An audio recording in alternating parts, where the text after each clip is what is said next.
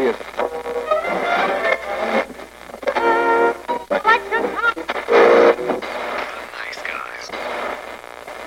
Всем привет, и с вами подкаст «Славные парни». Доброго дня. Новая неделя, очередные новости. Что ж, начнем мы с не очень веселых новостей. Вуди Аллен подал в суд на Amazon из-за того, что они расторгли с ним контракт. Э, Режиссер потребовал 68 миллионов долларов от компании из-за того, что те отказались выпускать «Дождливый день» в Нью-Йорке. Это фильм, который он должен был снять. Ну и также им отказали еще в производстве трех картин. По сообщению самих Amazon, они расторгли контракт по тому, что в адрес Алина были выдвинуты обвинения касательно насилия над дочкой приемной. Насилие было в 92 году, и вот этот повод типа как послужил отказу, и Amazon об этом знали. Как-то все мутненько, но, по крайней мере, старикан требует денег, и неизвестно, выплатят ему это или нет. Ну, блин, естественно, они об этом знали, но из-за мету движения они просто, я так понял, решили не ждать, пока э, на них начнут опять петиции всякие писать и прочее, прочее. И решили просто сразу до свидания сказать. Понимаешь, дело все в чем? Там не только его это коснулось, там все главные звезды фильма вынуждены были все гонорары от фильма отдать на благотворительность. То есть, мало того, что подставили Алина, так еще и денег людей решили, которые в этом, ну, сбоку припеку. По факту. Ну, движение мету, оно как бы как ураганчик начался, как бы не щадит вообще никого и не смотрит ни на кого. Поэтому... Дерьмо случается. Ну, да, это все печально. Америка катится в не пойми что. Продолжаем тему скандалов. В понедельник, 4 февраля 2019 года, Лиам Нисон попал в скандал неожиданно. Его обвинили в расизме. Там ситуация была в чем, то есть его подругу, ну, там тогда еще в Ирландии довольно-таки порядки были другие, там его подругу изнасиловали, да, чернокожий, то есть э, мужчина, которого она, ну, то есть не, ну, не могла описать, точно помнила, что ну, чернокожий, внешности она не помнила. Вот, и он э, ну, был настолько расстроен всем этим событием, то, что он настолько зол был, то, что просто ходил по неблагополучным, то есть районам, чтобы на него напали, вот, и чтобы он кого-то, ну, как он сам выражается, ну, там, прибил, вот. И через несколько дней он понял то, что эта идея, то есть, ну, совсем отбитая, то, что он, ну, сам себе был удивлен и просто решил поделиться этим ну, событием. Но там такое началось. Он недавно тоже второе интервью давал, то, что он нисколько, то есть не говорит то, что это типа ну, случайно было, он говорит, что это и специально рассказал, и ну, вот так вот. Просто он не ожидал, что будет такой резонанс, потому что это произошло 40 лет назад, и он объяснил, почему он это рассказал, и вообще, в принципе, зачем он это рассказал. Фанаты потребовали у Sony, чтобы сцены с Лиамом Нисоном были вырезаны из «Людей в черном», из грядущего фильма. Дело в том, что такая фишка уже прокатывала с фильмом Ридли Скотта «Все деньги мира», потому что Кевина Спейси, который тоже был обвинен в скандале, его экранное время тоже было вырезано. Это идиотизм, по большей части, потому что, ну, людям начинают припоминать все, и Ган от этого пострадал, и многие-многие, и Кевин Харт, Кевин Харт, да, со своей шутки десятилетней давности, по-моему. всем все припоминают, однако о многих моментах умалчивают. Сингера вот исключили из БФА за то, что, вы все помните, этот скандал из э, его обвинений в педофилии. В общем, да, Америка продолжает заниматься модным тенденциям по поиску справедливости социальной. Удачи им в этом. В отличие, кстати, от Ганны и прочих, э, что Кевин Харт, что Нисон, они... Кевин Харт вообще сказал то, что я извиняться не буду, это произошло, типа, давно, я еще тогда извинился, а если я сейчас буду извиняться, я буду бесконечно за это извиняться, и поэтому, когда Оскар мне сказали извиниться, я сказал, нет, извинения уже были принесены, я не буду извиняться за то, что было давным-давно. И Нисон, который сказал то, что эти мысли были 40 лет назад, то есть мне самому за них стыдно, я решил этим поделиться, потому что, ну, как бы, вот так вот. Ну и все. Ходят слухи о том, что все-таки сиквел «Войны миров Z» отменен. Все помнят этот замечательный фильм с Брэдом Питтом, который типа как снят по книге, но от книги там очень маловато. Paramount отменила разработку, да и продолжение фильма «Война миров Z», потому что, как говорят, Финчер попросил баблишко за фильм и превысил допустимый лимит, потому что там, как говорилось, что Финчер и его команда потребовали 190 миллионов. А, скажем так, Бюджет первой части столько и был, поэтому жирновато. Ну и, собственно, Paramount морозили-морозили проект. В итоге и Брэд Питт остался без хлеба, и по ходу дела Финчер тоже будет немножко в пролете. Вообще, на самом деле, «Война миров Z» довольно-таки шаблонный фильм. Там, кроме этих зомби, не было ничего интересного, если вы, конечно, не играли в компьютерные игры. Поэтому, наверное, слава богу, что еще одного говенного сиквела не будет. Ну да, Брэду Питту в последнее время вообще не везет с, с ролями. Кстати, самое забавное, что Paramount выделила денег как раз-таки на миссии невыполнима. Поклонникам сериала «Фарго» можно радоваться, потому что будет четвертый сезон. Единственным минусом, как по мне, это то, что сценарий пишет Ной Хоули, и главную роль у нас сыграет Крис Рок. Я не считаю, что Рок хороший актер, я думаю, что он все-таки комик получше. Ну и они специально подогнали главного актера, наверное, сюжет, потому что базироваться он будет на том, что происходило в Америке в 50-х, а именно миграция из Европы и Африки в США, то есть будет приток цветного населения тех стран в Америку и welcome to democratia. Следующая новость это то, что канал FX у нас показал первый кадр сериала по комиксу Y «Последний мужчина», который выходил у нас в 2000-х годах, в общем. Это про то, что все мужчины померли, остался только один чувак по имени Йорик, по-моему, не знаю. И у него был ручной капуцин. Шоураннером будет Майкл Грин, который писал сценарий к Логану, к Чужому и Бегущему по лезвию второму. Вот. И, собственно, Грин был сценаристом первого сезона «Американских богов». Игорь, я так понимаю, это мечта метода движения уже, да? То, что все мужчины вымерли, как бы... Остался только один и обезьяна. Угу. Ясно. Хорошие новости о том, что будет триквел по Биллу и Теду.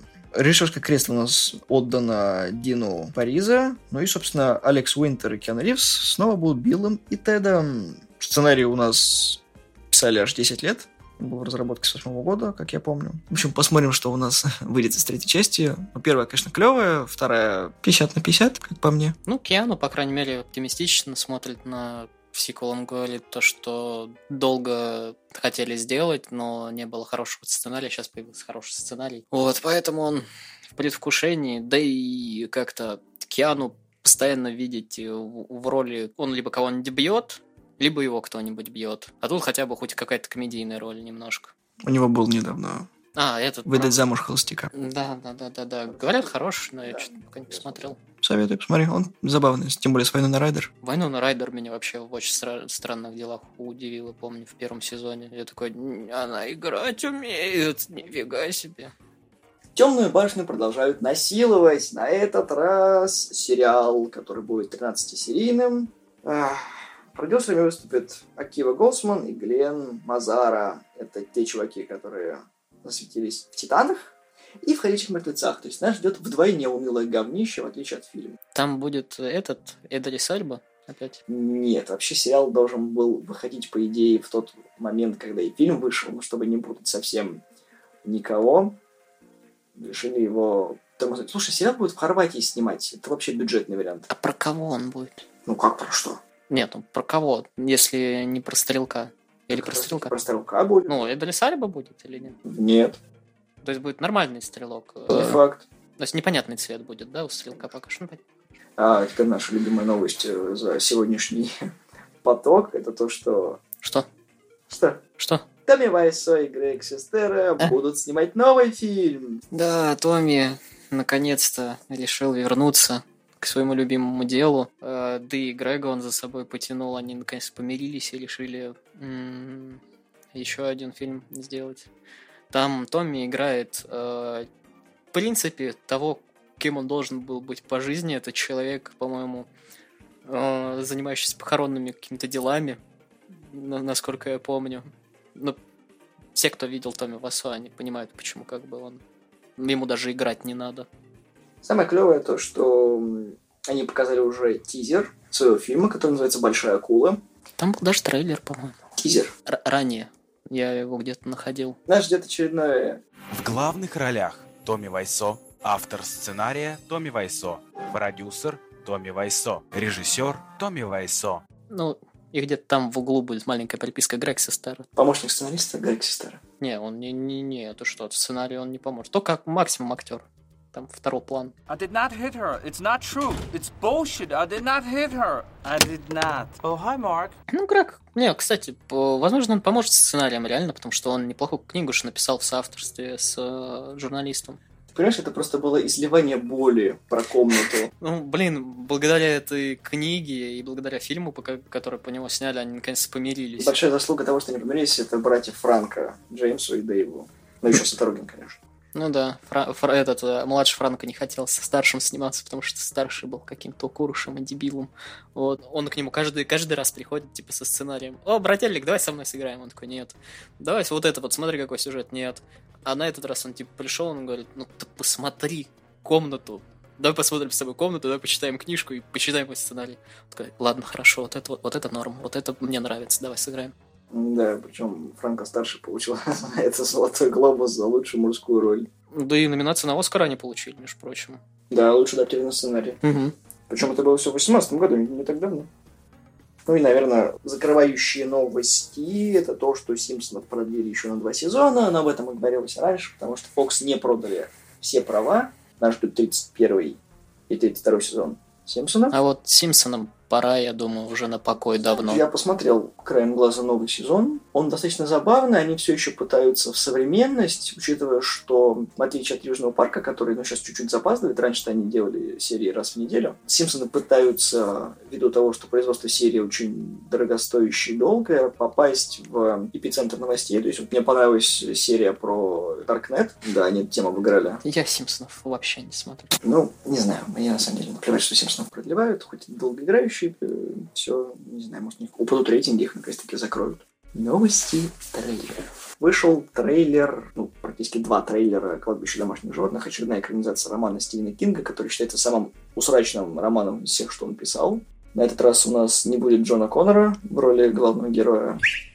Трейлер, на самом деле, довольно-таки мрачный. Вот рассказывает он про семью доктора, которые переехали в штат Мэн, в котором творится всякий ужас и ад. И недалеко от их дома в лесу находят кладбище домашних животных, где детишки делают импровизированные похороны животных. Ну и по факту получается, что опять завязано на магии, индейцах и потусторонней хрени. Вот мне просто интересно, э, во вселенной, во вселенной Стивена Кинга, она явно немножко в другом. Это, короче, я думаю, штат Мэн это то же самое, что во вселенной DC переехать типа в Готэм со, све- с желанием светлого будущего просто.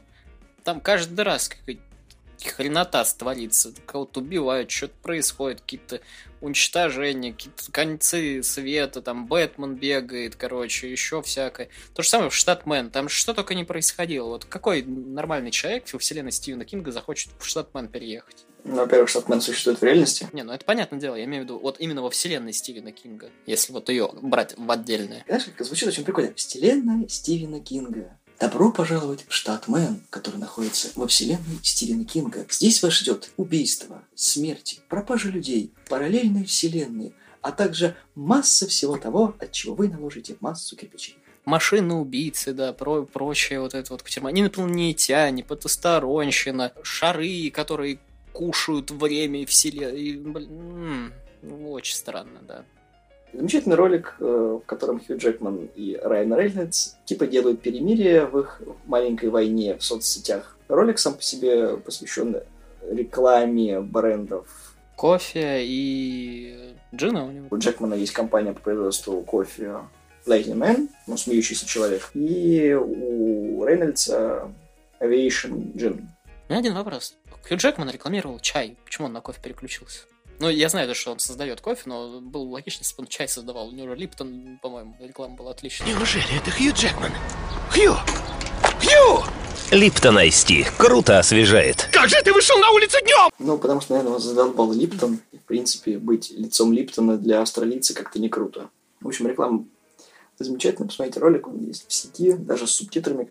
Тот самый режиссер Тайка Вайтити, который снял пародийный фильм про вампиров, что скрывается во тьме, а наши дубляторы, другим словом, их не назовешь, назвали реально упыри. Его ждет ремейк. Ну, это сериал, сериальный такой, это просто адаптация фильма. Да, Скорее. сериальная адаптация для канала FX. Э, Действие будет разворачиваться не в Австралии, как в оригинальном фильме, а в Нью-Йорке. Там совершенно другие герои. Там два, будет два мужчины и одна женщина.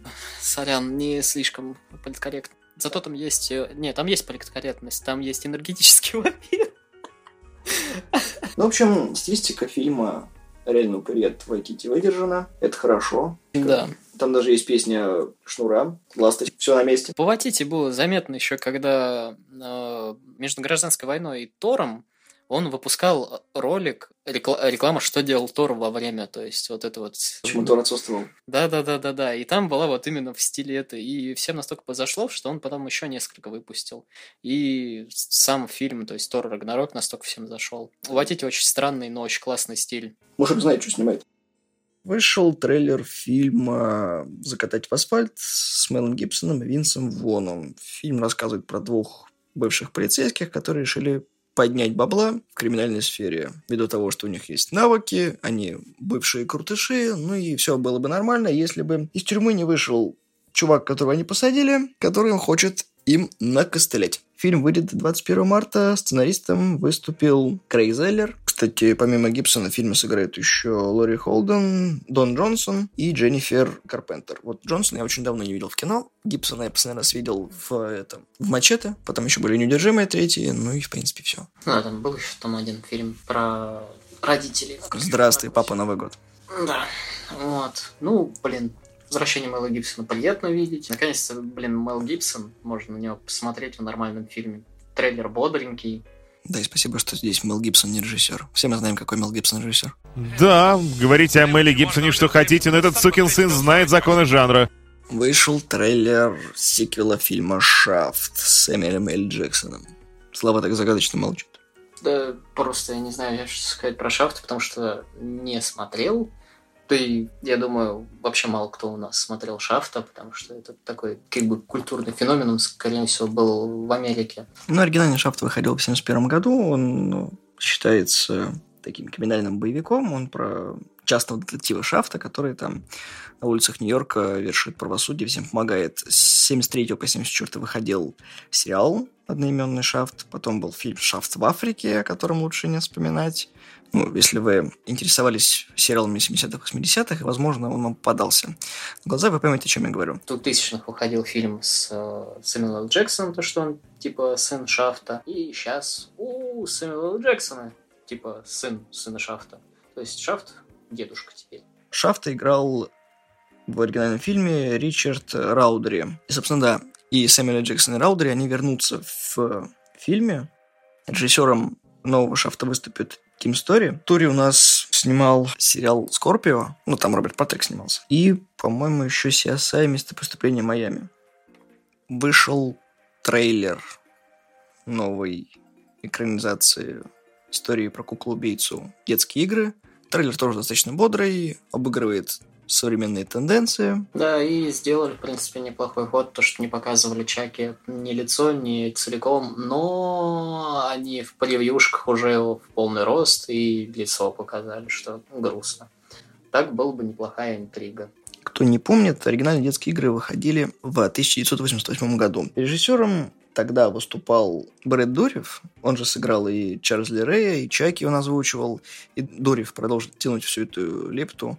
Потом выходили «Детские игры 2» в 90-м, «Детские игры 3» в 91-м, потом Чаки, ну, невеста Чаки, потомство Чаки и так далее. Дурев всегда придерживался того, что он озвучивал, и как-то вкладывался в сценарий. Оригинальный фильм при бюджете в 9 миллионов долларов собрал 40 5 почти. Ну и вот, наконец-таки, волна ремейков добралась до него. Поэтому 20 июня ждем возвращения Чаки на большие экраны.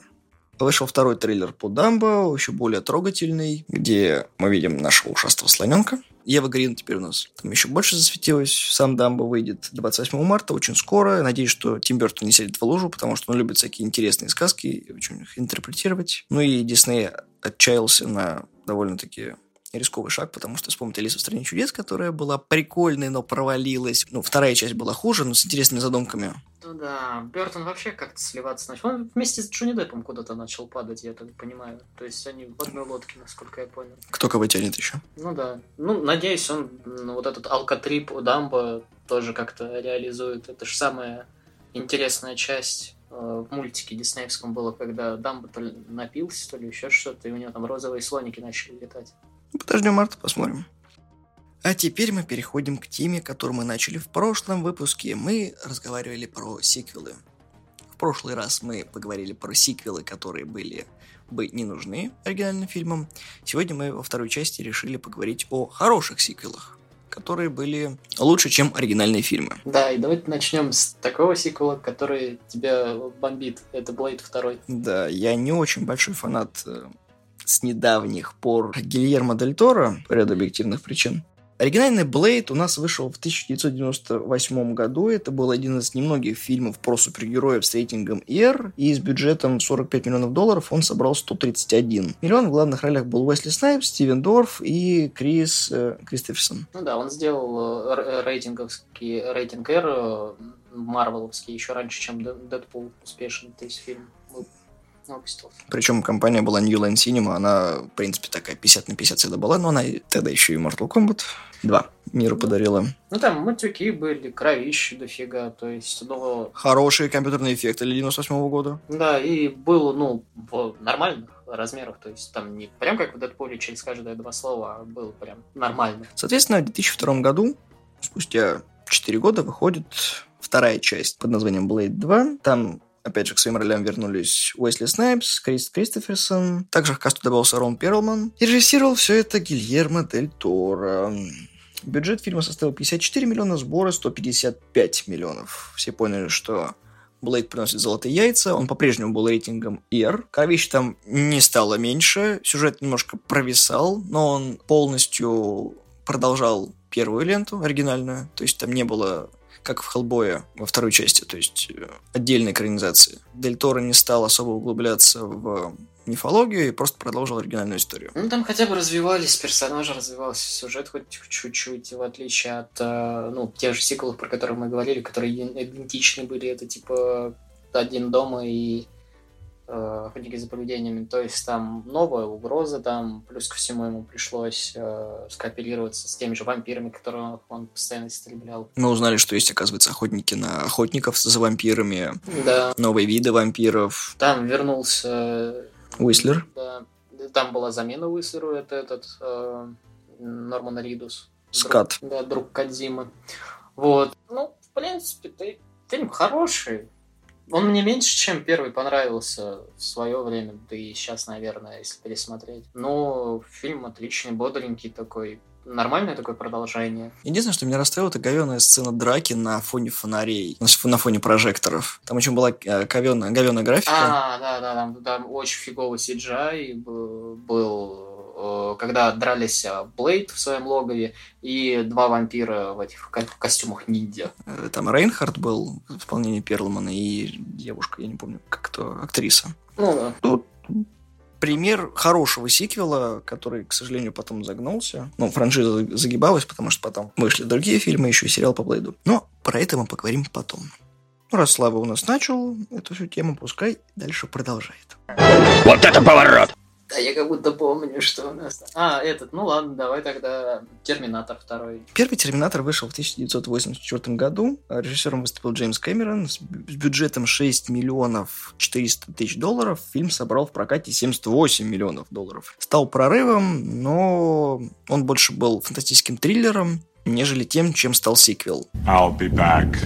В 91 году выходит «Терминатор. Судный день» от того же режиссера Джеймса Кэмерона. Бюджет фильма был очень конским, потому что для 91 года бюджет в 102 миллиона долларов был просто фантастическим. Но для этого фильма Кэмерон проделал нечеловеческую работу. Он умудрился выжить из тех технологий, которые были прекрасные спецэффекты, которые до сих пор, даже на момент 2019 года, момент записи этого подкаста, смотрятся прекрасно. Фильм э, очень часто вновь впускают на экраны кинотеатров, повторный прокат, и студия простила Кэмерону такой раздутый бюджет, потому что сборы составили 519 миллионов. Да, он еще в то время а, рекламировался таким образом, то, что э, герой Шварценеггера выглядел так же, как в первой части, то есть как злодей, а Т-1000, новая э, модель, выглядел наоборот как э, ну, герой так скажем, вот этот вот в полицейской форме и прочее. Оказалось все наоборот. Э, лучший друг э, да, человека это робот.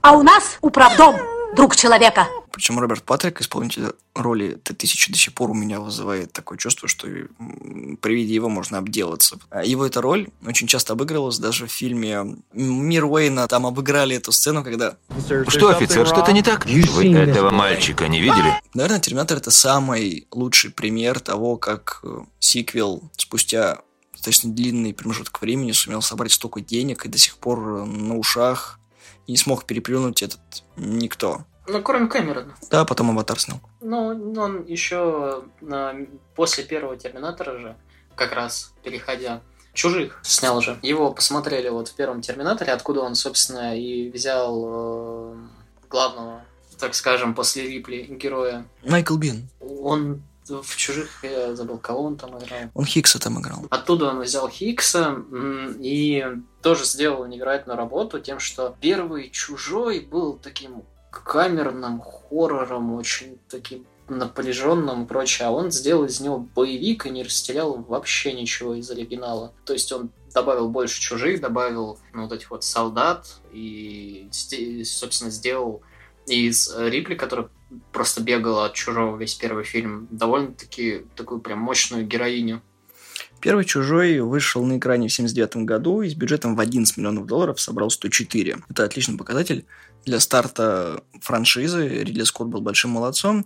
Кэмерон выпустил «Чужих» в 1986 году, то есть по прошествии 7 лет. Бюджет там был, ну, разумеется, больше, чем у первых «Чужих», потому что студия поняла, что можно чуть-чуть больше выделить, ну, так как режиссер все еще был не особо опытным. Ему дали 18,5 миллионов. Там еще ко всему съемочная группа была, по-моему, англичане, которые работать практически не хотели. Он тут половину переувольнял к чертям собачьим. Там чуть ли оператора не зашибло вот этим вот э, ну, транспортом, на котором весь этот отряд передвигался. Э, Васкес, персонаж, вот этот вот жен- женский десантник, она очень плохо с оружием на- обращалась, э, и поэтому сцена, где она погибает, ну, где стреляет, ну, вот из пистолета она, там вообще жена режиссера, короче, а не она. Фильм в прокате собрал 131. Вот его повторно пускали в прокат, даже в России, что достаточно редко, потому что чаще всего иностранные фильмы выходят именно там у них, больше в повторный прокат, чем у нас. Фильм получил два Оскара за лучший монтаж звука и лучшие визуальные эффекты. Плюс там еще была номинация на лучшую, роль женск- на лучшую женскую роль, там Сигурни Уивер, лучший оригинальный саундтрек, лучшие декорации, ну, пролетел. Ну, еще там еще Золотой глобус был у Уивер, но тоже не получил. Темный рыцарь. Темный рыцарь, да. А что можно сказать про темный рыцарь, что же никто не сказал?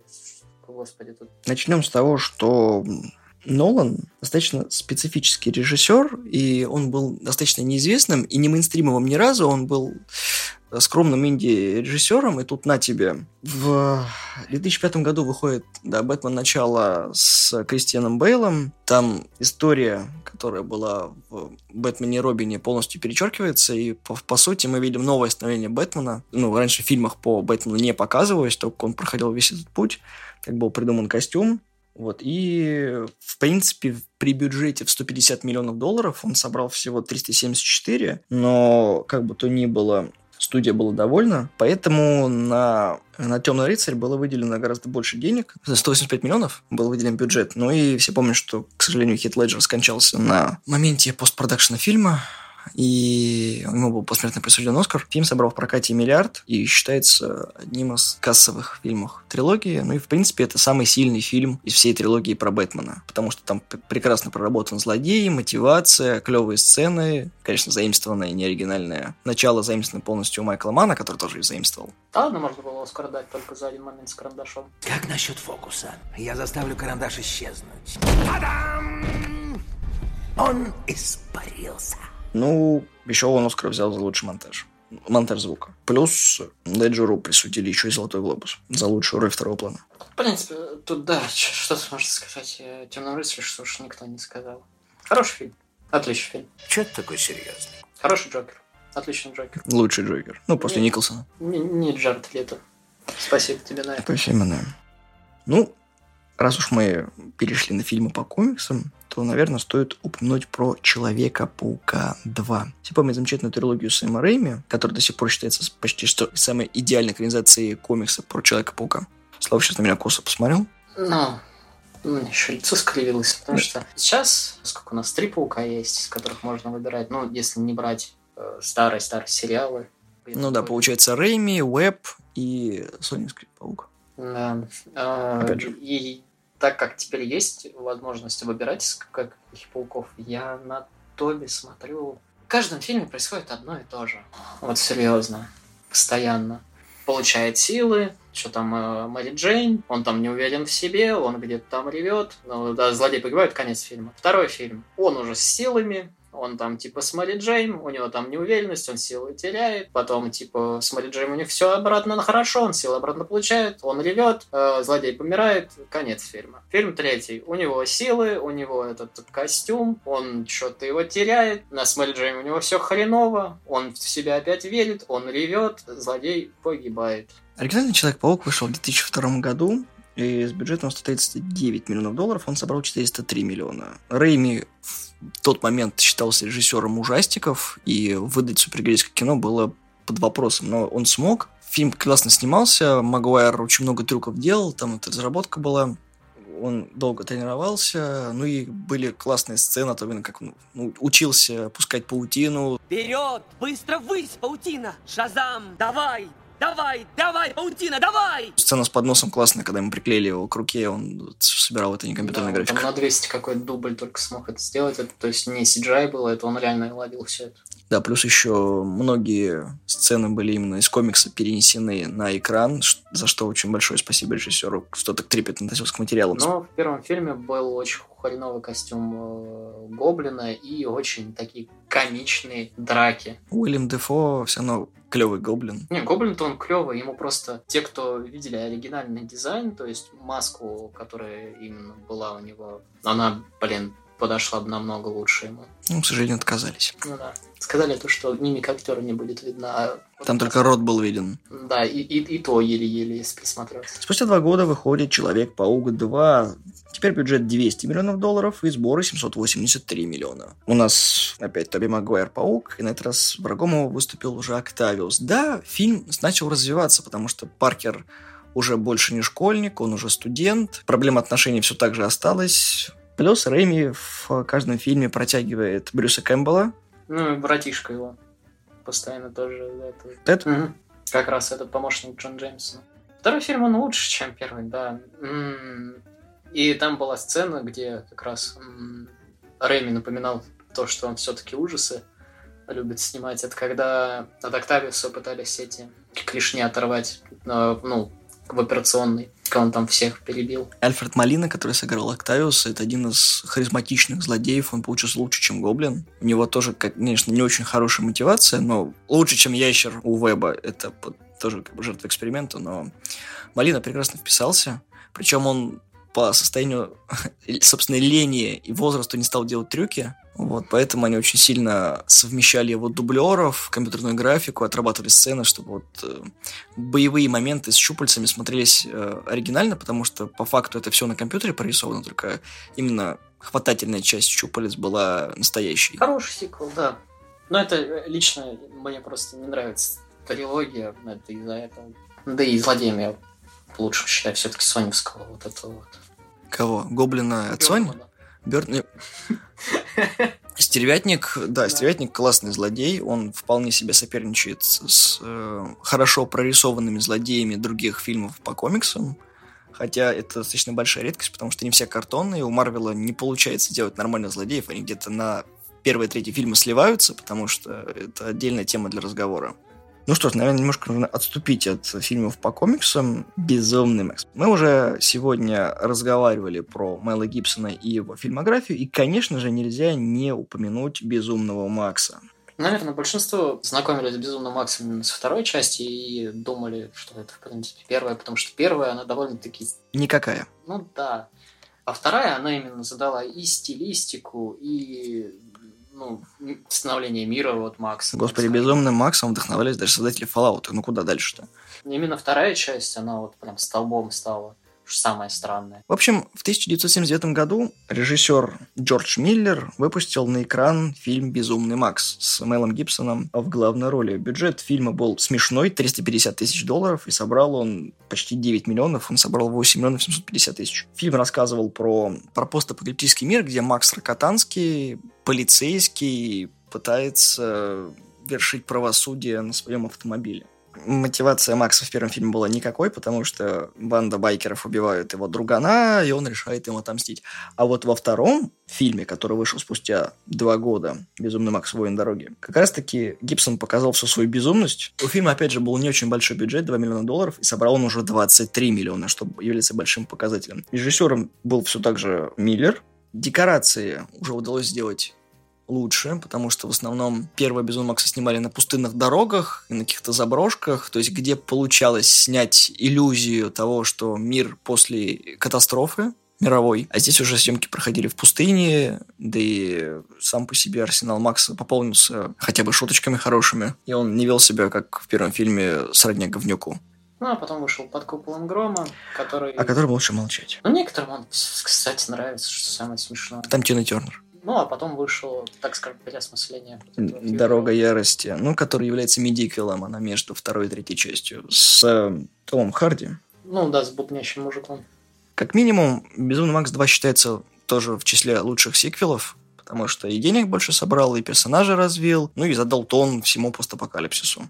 Многие любители гангстерских фильмов помнят крестного отца, снятого режиссером Фрэнсисом Фордом Копполой по роману Марио Пьюза.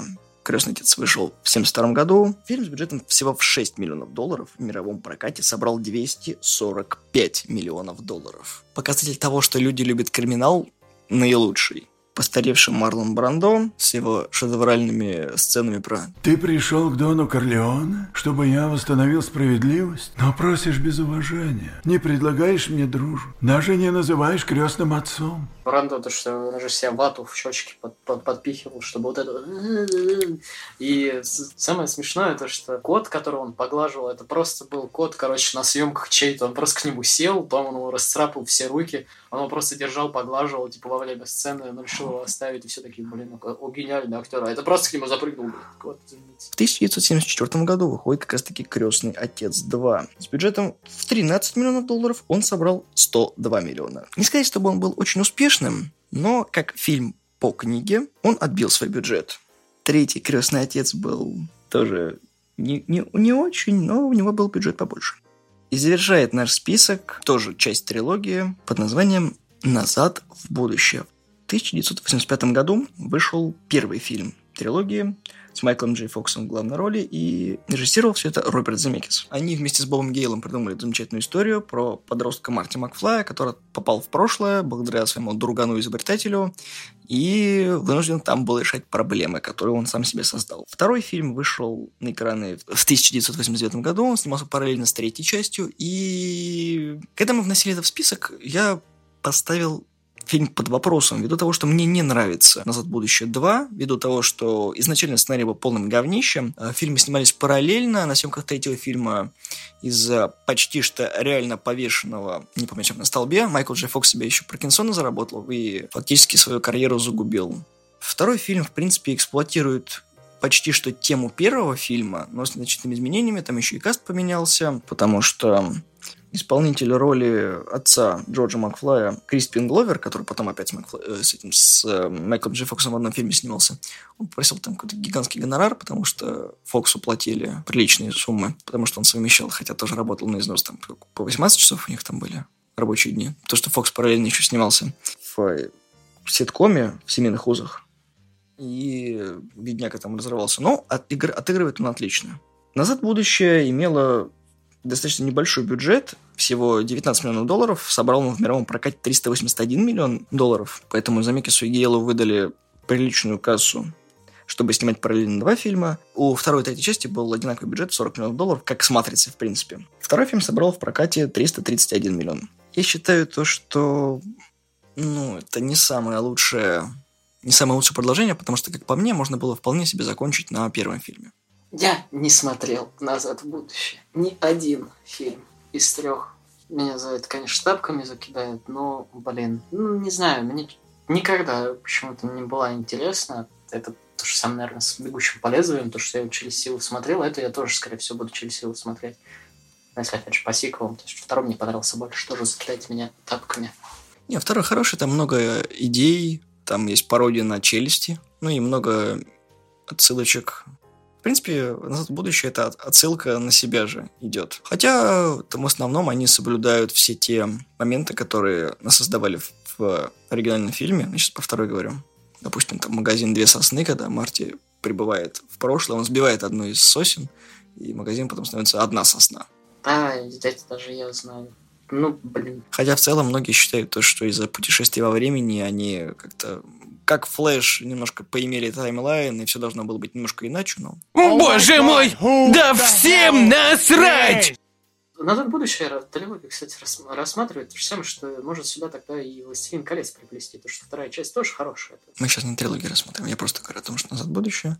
Вторая успешнее, чем первая. Ну, «Властелин колец» также, по-моему. «Властелин колец» вообще популяризировал Новую Зеландию. Там новозеландцы, как, кстати, это когда возвращались хоббиты, снимали, они такие, а братишки вернулись! Опять бабло, бабло! Первый у него был бюджет 93 миллиона, собрал 871. Получается, две крепости, бюджет 94 миллиона. Собрал 929. Окей, Славик прав. А третий, по-моему, фильм больше, ну, считается самым успешным в трилогии. Ну, вот это «Возвращение короля».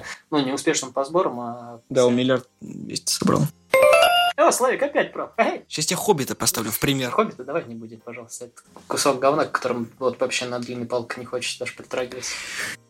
У меня, кстати, во дворе был э, отец друга, который э, немножко по белочке, он вышел с топором и этой шваброй. Он, короче, бегал за всеми во дворе, все, короче, орали, но был забавно, потому что он, ну, он довольно старый был, а мы от него нормально убегали, поэтому, вот, знаешь, детский абьюз вот этого не было. Что за нами мужик просто э, по белочке бегает с топором. И просто, когда там мы пытались пройти к э, другу домой, он просто встал в дверях такой... Вот это вот топором и метлой вот так орали, господи, как было смешно. Вот. Ну да, немножко отступление. В заключительной части наших разговоров мы поговорим о том, что в жизни бывает всякое. И мы поговорим о сиквелах, о которых вы, скорее всего, не знали. У каждого фильма есть сиквел, а некоторые о нем предпочитают не вспоминать. А вот мы вспомним. С вами были славные парни. Подписывайтесь на нашу группу ВКонтакте. Мы есть на SoundCloud, мы есть на iTunes, есть даже на Spotify. Почти как Skyrim, мы есть везде. И обязательно комментируйте. До свидания.